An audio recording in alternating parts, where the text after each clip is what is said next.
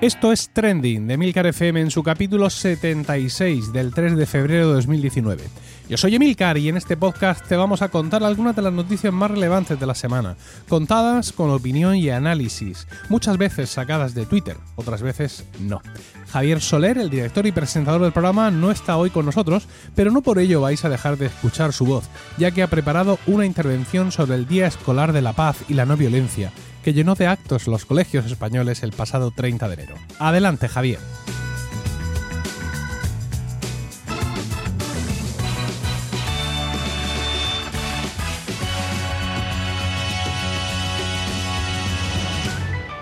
Hola compañeros, hola oyentes de Trending. Sí, esta semana no soy yo el hilo conductor, el presentador, el guía, el pastor de este gran podcast. No, simplemente soy una persona que interviene ya que Milcar se encarga de tener la casa limpia y tenerlo todo ordenado desde aquí, evidentemente. Muchas gracias, gran jefe, por hacerte cargo de trending esta semana. Y es que, por cosas que no vienen al caso, pues no he podido hacerlo.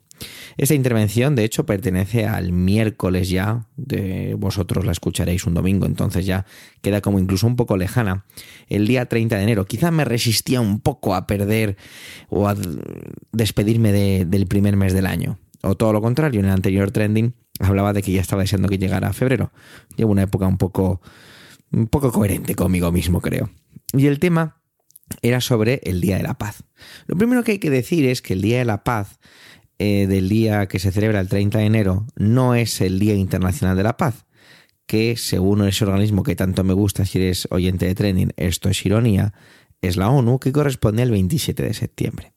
Lo que se celebra el día 30 de enero tiene más que ver con una parte de la propia ONU, que es la UNESCO, ¿vale? Y es el Día Escolar de la Paz y la No Violencia, que tiene su origen en el aniversario del fallecimiento de Gandhi. Siempre me ha llamado mucho la atención que Gandhi nunca consiguiera el Nobel de la Paz y Obama, por no hacer absolutamente nada, sí. Bueno, incluso hay que tener en cuenta que Gandhi fue nominado cinco veces a conseguir este galardón. Bueno, galardones. Siempre que pienso en la paz o que mm, en días como estos, sobre todo supongo que por mi trabajo, veo en la paz o pienso en ella, pues lo veo como tres grandes símbolos, ¿no? Luego enseguida descubrí que hay muchísimos más, pero sobre todo con tres de ellos, ¿no? La paloma de la paz, el ya mencionado Gandhi y ese círculo que tiene unas líneas en su interior, ¿vale? Que es así como el más hipiorro de todos. Supongo que sabéis al que me refiero. Lo de la paloma y su origen bíblico siempre me ha hecho un poco de gracia, ¿no? Porque es un, es un símbolo que se utiliza sobre todo a partir de, de la finalización de la Segunda Guerra Mundial con esa... De hecho está unido, tiene unido con dos símbolos, ¿vale? Estoy tirando un poco de memoria. Eh, la parte de la paloma y la parte de la rama de olivo, ¿vale? Es como ando en el arca de Noé, pues eh, la paloma sale para, para... Es como la manera de comprobar que ya ha pasado todo el diluvio y que ya se puede abrir el arca, ¿vale? Pues siempre me ha parecido curioso que un símbolo meramente religioso pues prevalezca o que sea reconocido por un organismo como la ONU como símbolo de la paz. Pero bueno, ahí está, ¿no? El símbolo del círculo no tenía ni idea eh, que el autor era Gerald Holton y una historia muy curiosa es que al principio hablaba de que se había basado, porque tiene que ver con, fue un logotipo creado por encargo allá por los 60, finales de los 60, el movimiento hippie, para una campaña de desarme nuclear. Y se basó un poco en las letras. Pero años más tarde reconocería, bueno, no sé si reconocería, que a veces decimos reconocería como si fuera como que algo de arrepentimiento, sino más bien, pues dijo, ¿no? Que se basó en la pintura de Francisco de Goya del fusilamiento del 3 de, bueno, del 3 de mayo en Madrid sobre el fusilamiento, ¿no? Por ese hombre que aparece con los brazos levantados haciendo como una especie de Y. De hecho, él, su diseño o uno de sus diseños finales era con el símbolo que ya que luego fue popularmente conocido, pero eh, digamos que boca arriba, ¿vale? Si lo consideráramos como está colocado ahora. Así que bueno, muy curiosa esta historia de Gerald Holton, no, no tenía ni idea del origen. También, bueno, pues eh, ya os digo, estos eran los tres que más identificaba, pero bueno, sí, lo de los dos dedos, ¿no? Lo, acabo de hacer eh, inconscientemente con mi mano derecha y no lo podéis ver. Supongo que a lo mejor vosotros podríais hacer el mismo gesto ahora. Eh, otro más, por ejemplo, podría ser en Japón, que es el origami de la grulla, los japoneses y su movimiento zen.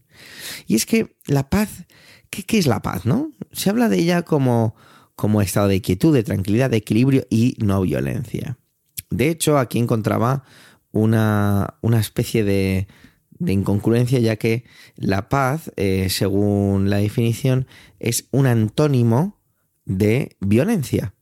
¿Vale? Entonces, aquí encuentro la, la, primera, la primera incongruencia con el hecho de el día escolar de la paz y la no violencia. ¿Por qué decir lo mismo dos veces? Pero bueno, así son las cosas. La paz, simplemente el hecho de pronunciarla ya genera un efecto tranquilizador, ¿no? Salvo si la pronuncia el alienígena de la película Independence Day, que da mucho miedito. ¿Puede haber paz entre nosotros? No hay paz. ¿A qué viene todo esto? Bueno, pues yo estaba con mis alumnos de 5 años, el miércoles, debatiendo un poco sobre esto, ¿no? Sus conclusiones eran que es mejor llevarse bien, compartir, estar todos juntos, ser felices. Y yo pues intentaba picarles un poco, ¿no? O no ponérselo tan fácil. Y les rebatí diciendo que sí, que eso era genial, pero que yo muchas veces les veía pues pelearse en diferentes momentos, que se decían cosas nada agradables y que incluso en algunos momentos recurrían a pegarse. Y que eso a veces ocurría de una manera muy rápida, que cómo era posible que eso ocurriera, ¿no? Se produjo un poco de silencio, ¿no? Incluso alguna mirada se fue hacia el techo, otra buscaba en mí como alguna respuesta que les dije que yo no les iba a dar. Y bueno, eh, al, al tiempo intenté, intenté darles algún tipo de, de, no de ayuda, pero sí que pensaran un poco qué podía ocurrir, ¿no? Pues lo gracioso es que no llegamos a ninguna conclusión, o yo creo que en ese tiempo no llegamos a ninguna conclusión. Quiero pensar que bueno, que ellos pues se quedaron con eso en la cabeza y que hoy a lo mejor eh, por la noche hablaron con sus padres o con sus hermanos o con quien sea sobre todo eso, ¿no? Porque sí que hubo alguna frase por ahí sobre que no era tan fácil conseguir la paz o que mantener la paz era lo difícil, pero bueno, no quise entrar mucho más. Simplemente quería que no fuera una especie de dogma o de marca que, pum, paz, hoy toca hacer esto y ya está, ¿no? De hecho, si te ibas a Twitter, se, fue durante un rato, ¿vale? Por la tarde, eh, fue durante un par de horitas o una horita y algo, fue trending topic el hashtag eh, Día de la Paz, que Mm, está siguiendo Twitter de manos pintadas con símbolo de amistad, que si corazones en patios de colegio, dinámicas de debate, un poco como lo que había hecho yo, canciones a voz en grito, velas formando los símbolos que antes hemos mencionado, árboles en las paredes llenos de palomas, bueno, pues todo lo que se os pueda ocurrir estaba en Twitter reforzando el Día de la Paz. Igual deberíamos invitar a algunos dirigentes, ¿no? A que se sentaran eh, o que pasaran un día entero en el colegio, el Día de la Paz, para que recordaran un poco el origen de todo esto, ¿no? Antes de ponerse a tomar decisiones que nos afectan a todos y que juegan con las vidas de miles de personas. Yo creo que vivimos una época en la que la paz parece estar como en peligro de extinción constante, ¿no? Dejarme que utilice el símil de la paloma y me la imagino un poco como estresada, ¿no? Siempre pendiente de, de, alguna bala que la pueda cazar, o ligeramente desnutrida o falta de plumaje. Yo creo que la paz está viviendo una época, mm, digamos, mm, complicada. Cuando yo pienso en la paz, siempre lo hago como algo muy amplio, no sé por qué como muy grande. Sin embargo, tras esa conversación con mis alumnos, me he dado cuenta de que la paz quizás no haya que irse tan lejos, ¿no? Es lo que hablaba o lo que ellos mismos me decían sobre el patio de colegio y toda esa dinámica más cercana, ¿no? Quizás siempre he considerado la paz como algo como algo muy poderoso, muy arriba y quizá no es tan grande, ¿no? Y eso me llevó a hacerme una pregunta y era ¿qué es lo que hago yo por la paz? Así, dicho a bocajarro, podría parecer una pregunta fácil respuesta, con fáciles respuestas, porque yo puedo decir, hombre, pues yo ayudo a mis vecinos, eh, siempre soy amable o intento ser amable, comparto, ayudo, pero no sé, no sé si eso realmente hace que se genere la paz o que se mantenga o que se consiga una paz. No lo sé. La verdad es que este miércoles, cuando estaba preparando esto, me di cuenta de, ese concepto marca de la paz que está ahí y que, y que me, me ha ensombrecido o me ha hecho tener una idea como muy artificial de lo que es la paz. Y me he planteado muy seriamente sobre ello. ¿Qué, qué puedo hacer yo por la paz, no?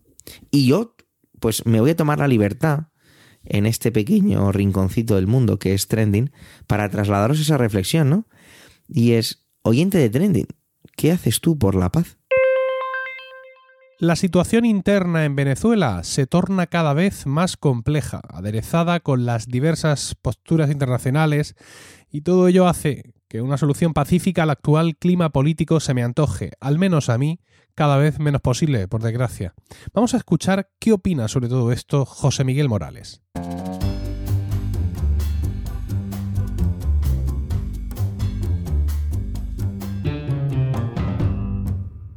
Hola a todos.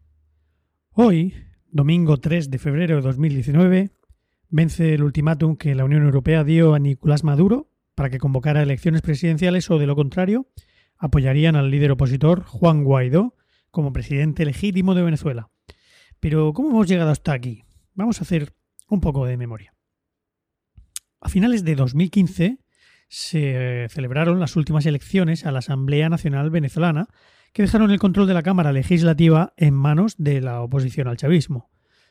Tras muchos enfrentamientos con el gobierno de Maduro y acusaciones cruzadas de fraude electoral, en 2017 el presidente Maduro dictó un decreto en el que convocaba elecciones a una nueva Asamblea Nacional Constituyente con el objetivo de crear una nueva constitución para el país.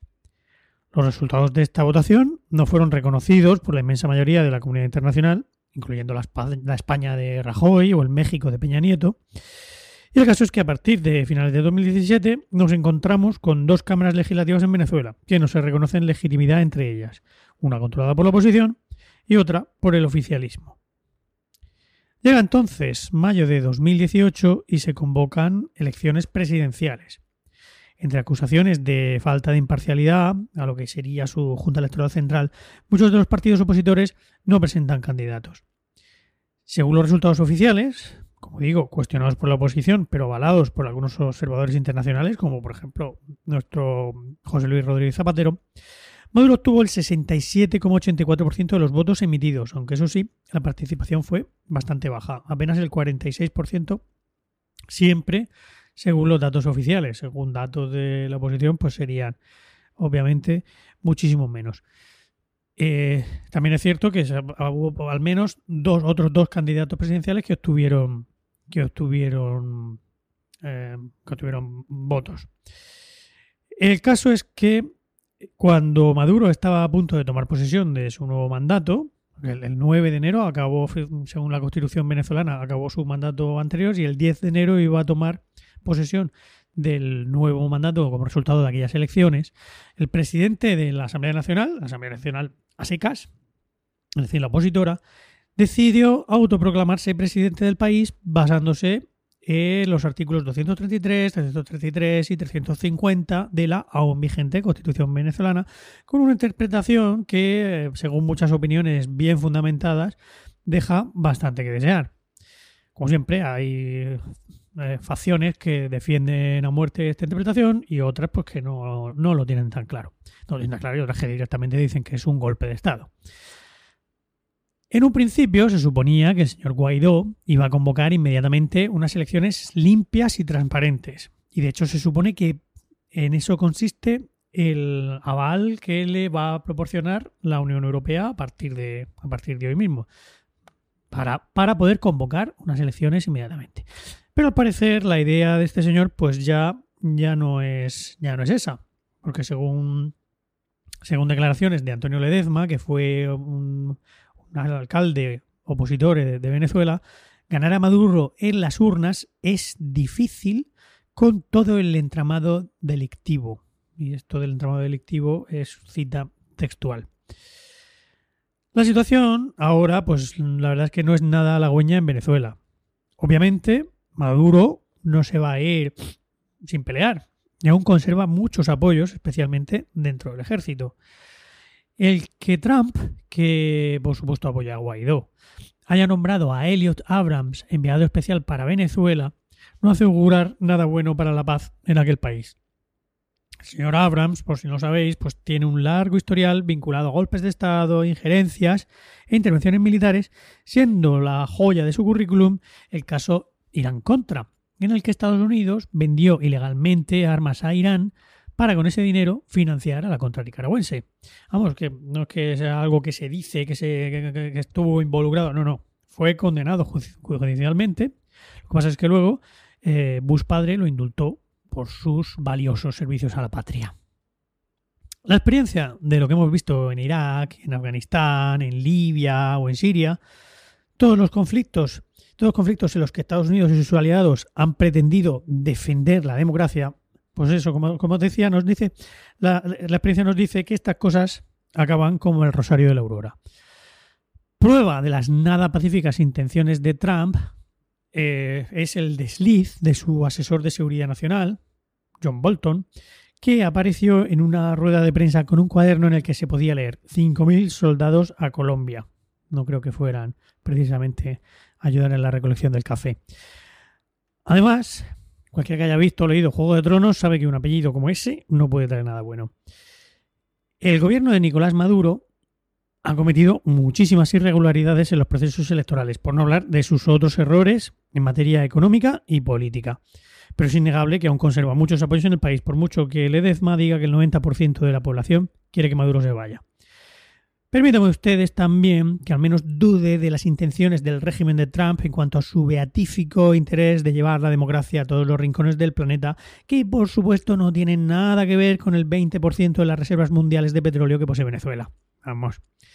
Lo que viene ahora en Venezuela, si nadie lo remedia, y dejamos a la comunidad internacional o lo que es lo mismo, el FMI y el Banco Mundial, que siga con sus planes, es un más que probable baño de sangre en el que los más perjudicados serán, como siempre, los ciudadanos venezolanos, que los líderes opositores y el propio gobierno de Maduro dicen defender. Permitidme que, una vez más, dude de estos escenarios, esas interpretaciones maniqueas en los que uno, en este caso Maduro, es malo malísimo y el otro, en este caso Guaidó, es bueno buenísimo ni uno es Stalin reencarnado, ni el otro es Mahatma Gandhi. La solución no pasa por imponer a un bando sobre el otro, sino por sentarse y dialogar. Siempre que lo que de verdad nos importe sea el bienestar de los venezolanos y no unos cuantos barriles de petróleo. Bueno, pues esta ha sido mi intervención de esta semana. Muchas gracias a los que habéis llegado hasta aquí y hasta pronto. Si el miércoles 30 de enero fue el Día Escolar de la Paz y la No Violencia, el lunes 28 de enero fue el Día Internacional de la Protección de Datos. Es una fecha establecida por la Unión Europea en 2006 y fijada en esta fecha como recuerdo de el día de 1981 en que se firmó la primera legislación europea para la protección de las personas con respecto al tratamiento automatizado de datos de carácter personal. Europa lidera mundialmente los esfuerzos en esta materia y en Emilcar FM nadie sabe más de esto que Antonio Rentero.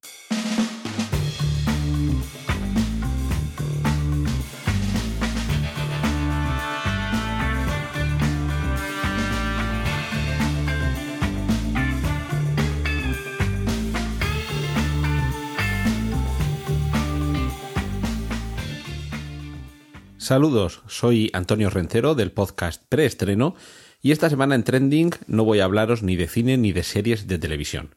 Voy a hablaros de protección de datos. No solo porque esté preparándome profesionalmente en una especialidad que tiene que ver con este campo, sino porque es un, área que hace mucho tiempo que me interesa que no ha llegado específicamente a preocuparme, pero que sí entiendo que hay una gran preocupación perdón, alrededor de, de, esto, de todo lo que tiene que ver con, con esta materia pero también porque esta semana hemos tenido dos eventos relacionados precisamente con la protección de datos.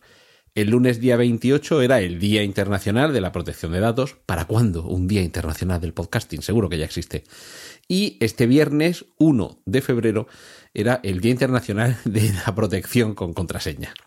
Es decir, que sabemos que hay cierta preocupación por cómo y quién accede a nuestros contenidos eh, que queremos mantener más apartados de la mirada de los demás y al mismo tiempo posiblemente nosotros mismos estemos permitiendo no por acción sino quizá por omisión o por falta de dedicación estamos un poco teniendo una cierta dejación en cuanto a esa protección tenemos la misma contraseña en todas las plataformas y dispositivos, son contraseñas sencillas, no las cambiamos nunca, nos la apuntamos en un papel y además tienen que ver con nuestro cumpleaños o la fecha de nacimiento de nuestro hijo.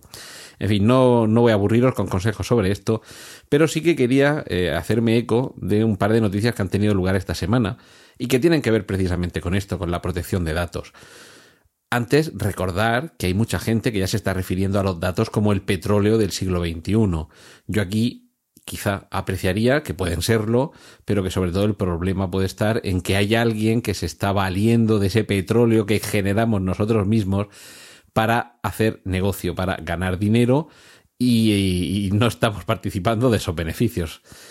Pero bueno, más allá de que tengamos cosas más o menos importantes que, proteger en nuestros dispositivos, en la nube o en nuestros archivos, esta semana hemos conocido unas noticias que tampoco voy a profundizar demasiado porque necesitaría demasiado, demasiado minutos, que tienen que ver con cómo en Facebook y también en Google se manejan algunas de las plataformas y aplicaciones que podemos tener a nuestro alcance, y en el caso concreto de Facebook, al alcance de los más pequeños de la casa, y, cómo estaban haciendo un poco uso de esas pequeñas triquiñuelas del sistema, del sistema en general, que permite ir mirando cómo hacemos uso de nuestros dispositivos, con qué frecuencia empleamos tal o cual herramienta, es decir, acceso a una información que aparentemente puede ser incluso irrelevante realmente en nuestra vida diaria, pero que es una información que les está viniendo muy bien a algunas empresas, como digo, para construir sus desarrollos, para matizar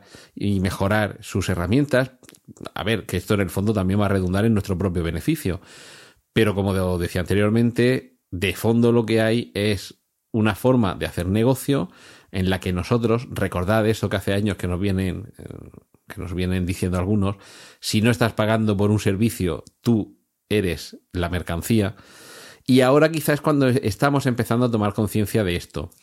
En la Unión Europea, afortunadamente, y desde mayo del año pasado, tenemos aprobado el Reglamento General de Protección de Datos. Seguro que a alguno ya suena esto del RGPD. Teníamos antes aquí en España la Ley Orgánica de Protección de Datos, que también ha sido recientemente modificada. Y curiosamente, estas, estas noticias que comentaba, que tienen que ver con, el uso que hacen en Facebook y en Google de algunas herramientas y que ha sido bloqueado y posteriormente modificado y se le ha vuelto a permitir el uso dentro de la plataforma de Apple, con lo cual yo aquí le apuntaría un punto positivo a Apple por ser bastante estricto mirando estas cosas. Pero como decía, esto en la Unión Europea lo tenemos ya regulado de una forma bastante eficiente en Estados Unidos, donde no tienen esa regulación. Y de hecho, hay algunos actores de esta escena que, casi que envidian y no tienen ningún problema en reconocer que les gustaría que allí en Estados Unidos hubiera algún tipo de legislación similar a la que tenemos aquí en Europa relativa a la protección de datos por una vez, esta manía que hay en Europa, esta burocratización máxima, este gusto por estar aprobando normativas, leyes, regulaciones y reglamentos sobre casi cada cosa, nos puede estar viniendo bien. Es posible que por una vez estemos empezando a avanzar y a poner tiritas antes de que se produzcan heridas que posiblemente pueden llegar a, ocasionar un daño bastante importante. Todo esto además debería correr parejo a que nos estemos eh, mentalizando de que realmente, más allá de que alguien pueda tener acceso a contenidos que son eh, sensibles, eh, quiero decir, por un lado estaría el acceso a fotografías íntimas, a la contraseña de la tarjeta de crédito, los datos de nuestra cuenta corriente, eh, nuestra declaración de Hacienda. este tipo de datos, evidentemente, encierran cierto peligro sobre, sobre todo, si se difunde ese, ese mismo contenido. Si nuestro número de tarjeta de crédito y el, y el PIN están circulando por Internet alegremente, más tarde o más temprano nos van a meter un cargo en la tarjeta de crédito que nos van a dejar tiritando. Pero ese, ese, otro tipo de datos al, que me estoy refiriendo y que ha sido el que ha despertado esta semana las alarmas, ese mm, sobre el que también creo que es conveniente que nos vayamos concienciando. Así lo han hecho esta, esta semana en Apple con este bloqueo a estas aplicaciones de Facebook y luego de Google. Se han dado cuenta que era una serie de aplicaciones que era de instalación voluntaria. En el caso de Facebook era una que monitorizaba las conexiones de usuarios de 13, 14, 15 años menores de edad, eh, en el apartado legal, pero mayores de edad a la hora de prestar su consentimiento para la utilización de herramientas y plataformas eh, online. Esto también hay que recordarlo. Pues bien, esa serie de datos no son datos así de sensibles. No son esos datos que, por ejemplo, para la, para la RGPD tienen una especial protección, como los que tienen que ver con la salud o, o, con las eh, convicciones religiosas. No, son datos de cuántas veces utilizas una aplicación, con qué frecuencia eh, publicas fotos, si te comunicas más con un grupo determinado de personas o con otro. Es eh, un poco una, una minería sobre una información muy genérica que realmente mm, podríamos despreocuparnos porque dice, bueno, ¿y esto qué más dará? ¿A quién le importará? Si me comunico más o menos, si publico más o menos fotos en Instagram, si mi círculo de amistades 2.0 eh, es un círculo restringido o muy amplio o son muchos círculos concéntricos. Pues bien, ese sería uno de esos errores, el empezar por no tomar en consideración la importancia que pueda tener la difusión y el manejo de ese tipo de datos aparentemente inocuos, pero que sí que hay alguien que sabe cómo utilizarlos, para qué utilizarlos y sobre todo cómo sacar partido económico de ellos y lo más grave, sin que nosotros participemos, participemos perdón, de ese rendimiento. Nos vemos beneficiados por la utilización de las herramientas, las plataformas, las aplicaciones que derivan del conocimiento de esos datos, pero no estamos viendo más beneficio que ese, el de utilizar esas herramientas. Sí que es cierto que creo que cada vez se está tomando más conciencia de estas, de estas circunstancias, pero no está de más el recordarlo.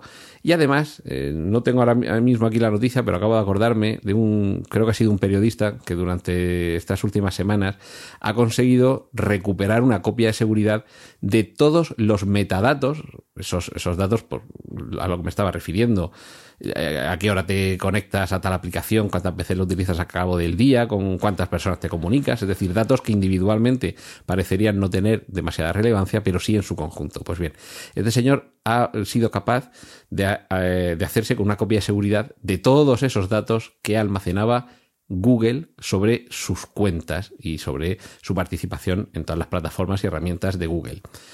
Eh, estoy hablando de memoria, pero me parece que era como 186 gigas, o sea, un disparate, un disparate de datos, una cosa apabullante. Evidentemente son más datos de los que te puedes poner a examinar, pero en un examen preliminar, la primera eh, conclusión que ha obtenido este, este señor es que sí, son muchos datos, pero es casi imposible sacar algo en claro de ahí. Tampoco nos perdamos en esto. Es posible que para alguien poco avezado ver esa ingente cantidad de datos sin sentido pueda no tener ninguna utilidad, pero todo adecuadamente contextualizado y seguramente puesto en común con ese big data procedente también de otros usuarios y sobre todo en manos de quien ha desarrollado esas herramientas y esas plataformas, sí que puede tener una cierta utilidad.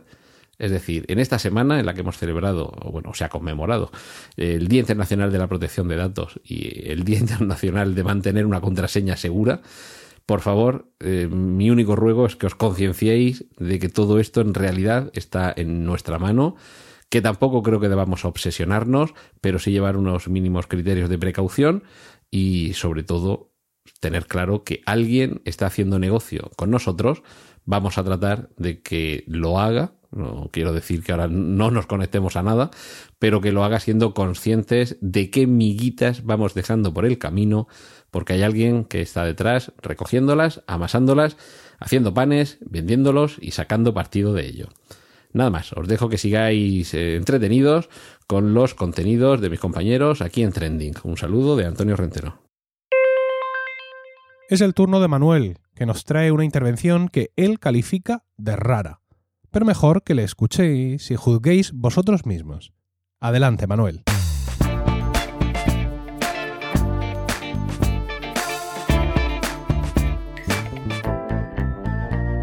Hola oyentes, hola equipo trending. El pasado fin de semana se terminó el Open de Australia y como algunos o muchos sabrán, pues Rafa Nadal cayó derrotado ante Djokovic. Al día siguiente un opinador de marca, Roberto Palomar, escribía unas líneas sobre Nadal, con un titular que llamó mi atención. El titular decía así Nadal, un discurso para leer en los colegios. Y a continuación escribía El discurso de Rafa Nadal tras perder ante Djokovic en Australia debería ser lectura obligatoria esta mañana en todos los colegios de España.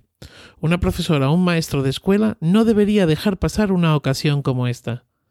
Seguí leyendo y el tal Palomar añadía Su discurso es de una simpleza que tumba. El rival ha sido mejor y el varapalo le sirve para levantarse y volver a intentarlo. No pierde por el bar, ni porque hay una campaña cósmica contra él, ni porque le molestan los focos, ni porque el árbitro le roba, ni porque le duele aquí o allá, o el calendario está así o asá. Pierde porque hay un compañero enfrente que lo ha hecho mejor o él no ha estado a su nivel. Así de sencillo. A partir de ahí, el opinante enlaza pues con otros mitos del deporte español como Indurain y deja claro que los grandes no buscan excusas a la derrota. Después de, después de leer el artículo, mi vena docente afloró y busqué el discurso completo. Y es verdad. Nadal dijo eso, pero también explicó y se excusó. Se excusó por no estar en su mejor momento de juego, porque vuelve a estar mucho tiempo o vuelve de estar mucho tiempo eh, lesionado. Se excusó por haberse tenido que retirar de dos grandes competiciones anteriormente y por haber llegado aquí sin apenas tiempo para recuperarse. Soy seguidor de Nadal eh, no solo me gusta ver su tenis, me gusta la persona. Y no trato aquí de quitar mérito a su discurso, ni mucho menos. Pero el opinante me vendió un titular inexacto. Para colmo, el corte de vídeo del discurso que introducen para ilustrar el artículo ni siquiera recoge las palabras a las que se refiere el tal Palomar. Sea como sea, las palabras de Nadal han seguido resonando en mi cabeza. El otro ha sido mejor. El otro ha sido mejor. Qué difícil, qué difícil es escuchar algo así hoy en día. Vivimos, creo yo, en el mundo de las excusas. Tenemos excusas para llegar tarde, para comer o no comer, para comprar compulsivamente, para gritar en las redes sociales, para conducir más rápido, para insultar. En fin, tenemos excusas para todo. Eh, dar la razón al otro nos cuesta una barbaridad, porque significa que perdemos que no somos perfectos, que nos equivocamos o que hay alguien más razonable que yo. Creo además em, que no lo estamos haciendo bien en las familias con los hijos, ni en las escuelas, formales o informales con el alumnado. Cada vez es mayor el número de adolescentes que no toleran su frustración, que cuando se enfrentan a la vida sin el paraguas familiar, pues salen mojados y como no están acostumbrados a mojarse, echan la culpa al tiempo, que está muy loco, o a los demás, que no les dejaron su paraguas. Las familias son ahora muchísimo más protectoras que hace dos décadas. No dejamos que nuestros hijos se frustren, que lloren, que anhelen y deseen, que se aburran. Han de ser productivos para ellos mismos, pero no competitivos. No, no, eso no, que eso está mal visto. Les hemos vacunado ante las emociones y buscamos en esa literatura homeopática cómo deben gestionarlas. Hemos dulcificado y eliminado la muerte o la violencia, aunque luego no controlemos su exposición a las pantallas y los contenidos que consumen a través de juegos como el famoso Fornite o Fortnite, pues, eh, pues, estén ahí. En ese juego se matan, pero ah, no hay sangre. Qué ideal, ¿no? Bueno, permítanme el chiste malo, ideal de la muerte. Una educación donde, donde no se prima el esfuerzo nos lleva a un asentismo en el aula. Un alumno que está, pero que es como si no estuviera, em, y, por el contrario nos lleva también a crear bachilleratos de excelencia, donde se exige más, como si la excelencia, la excelencia eh, no debiera estar o buscarse en todos. No digo yo que toda la educación tenga que ir hacia el esfuerzo, pero desde luego, si no eh, se prima esto, pues así, así nos va, ¿no? O así, o así estamos. Ojo, con su atención a la diversidad, con su atención al alumnado que necesita eh, pues, pues unos cuidados especiales, ¿no? Al alumnado que lleva otro ritmo de aprendizaje, porque cada uno de nosotros es diferente. Pero respetando todo eso, em, exigir, vaya palabra, exigir el esfuerzo. Bueno, hemos pasado también de, de aquella famosa frase que decíamos cuando éramos pequeños, al menos los de mi generación, y nos decían, ¿no? No, sí, lo importante es participar. ahora nadie pierde, ganamos todos. Eso se lo he escuchado yo decir a mi hijo. La competitividad está mal vista, demonizada incluso en algunos ámbitos. Y no es así. Pues en la vida se gana y se pierde. Hay competencia. La vida es exigente. Y creo yo que no lo estamos haciendo bien. Parcheamos la realidad en lugar de querer entenderla y explicarla. Esa es la clave. Explicar por qué unos ganan y otros pierden. Nadal lo dijo bien claro. El rival fue mejor. Feliz día y feliz vida. Es mi turno ahora de intervenir en este capítulo de Trending y como viene siendo habitual, yo lo tendría que hacer sobre el Brexit. Pero la verdad es que no me quedan ganas, no me quedan mm, fuerzas, porque toda la situación del Brexit se, han vuelto, se ha vuelto tan distópica que amenaza con eh, hacer que los ciudadanos pierdan el interés sobre ella y esto es lo más peligroso que puede pasar. Ahora mismo nos vemos abocados a una solución sin acuerdo. Una solución sin acuerdo porque eh, el Brexit básicamente se basa en, en estos momentos en querer una cosa y la contraria en querer volver a tener el control de las fronteras y de lo que entra y sale del país, pero sin embargo que siga existiendo una no frontera entre las dos Irlandas. Y esas cosas son imposibles. Leí en Twitter hace un par de, semanas que un padre había explicado con gran éxito a su hijo eh, qué era el Brexit usando una metáfora. Le dijo, imagina que todos en clase, era un niño que estaba en educación primaria, decidís traer vuestras piezas de Lego para hacer una gran construcción. Y que cuando habéis terminado esa gran construcción hay un niño que dice que él quiere llevarse sus piezas y que sus piezas son las azules. decía el padre, rápidamente mi hijo entendió la imposibilidad de esto que se está dando. Entonces, ahora mismo básicamente las noticias que tenemos, aparte de cosas cada vez más extrañas que ocurren en el terreno de la política, porque evidentemente van eh, directos a un abismo, pensando en que la fe y la creencia de que ese abismo no va a ocurrir le va a salvar de él. Bueno, pues aparte de eso, ya escuchamos noticias que son preocupantes. Escuchamos que hay colegios que están haciendo acopio de eh, alimentos para poder seguir ofreciendo menús equilibrados a sus eh, alumnos. Escuchamos eh, hospitales que dicen que no saben si van a tener suministros suficientes para continuar con según qué tratamientos. Ignoramos en estos momentos si ese Brexit duro al que vamos de cabeza dejaría sin cobertura sanitaria, por ejemplo, a los jubilados británicos que están en España. Incluso hay un plan para evacuar a la familia real en caso de que los disturbios se pongan realmente complejos en Londres, en la capital. El Servicio de Salud del Reino Unido, el Ministerio de Sanidad o como demonios se llame, está aconsejando o, ha empezado a aconsejar a algunos de sus eh, sanitarios el que piensen a partir de ese 29 de marzo eh, no volver a casa los primeros días, sino dormir en el propio hospital porque tienen miedo en determinadas ciudades, eh, en determinados núcleos, que problemas de tráfico les impidan volver a su trabajo está todo mm, de una forma mm, tan... Eh, no, sabría explicar, es decir, esto excede de cualquier guion que yo tenga delante. Es todo tan distópico ya que eh, no merece la pena insistir sobre el tema. Ya sabéis que aquí hemos traído muchas veces el asunto del Brexit y hemos hablado de las posibilidades, si ahora pasa esto podría pasar lo otro y si luego pasa lo otro podría pasar esto.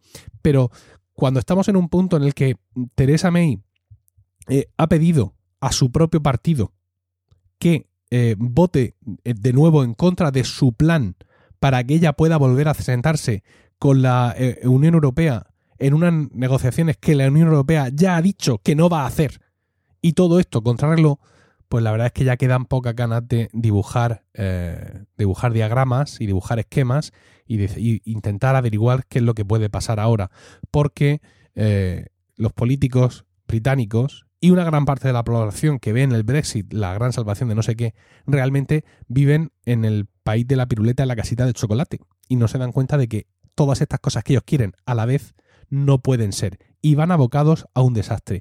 Y esto está empezando a dejar de tener gracia, porque esto va a afectar muy duramente, muy duramente a la población, porque mm, realmente estamos hablando de que van a empezar directamente un día de un día para otro a tener muchos problemas de suministros.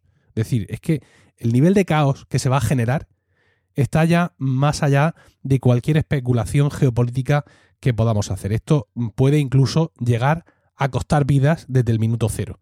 Y todos estos planes en previsión de que puedan haber eh, disturbios callejeros no son ninguna broma.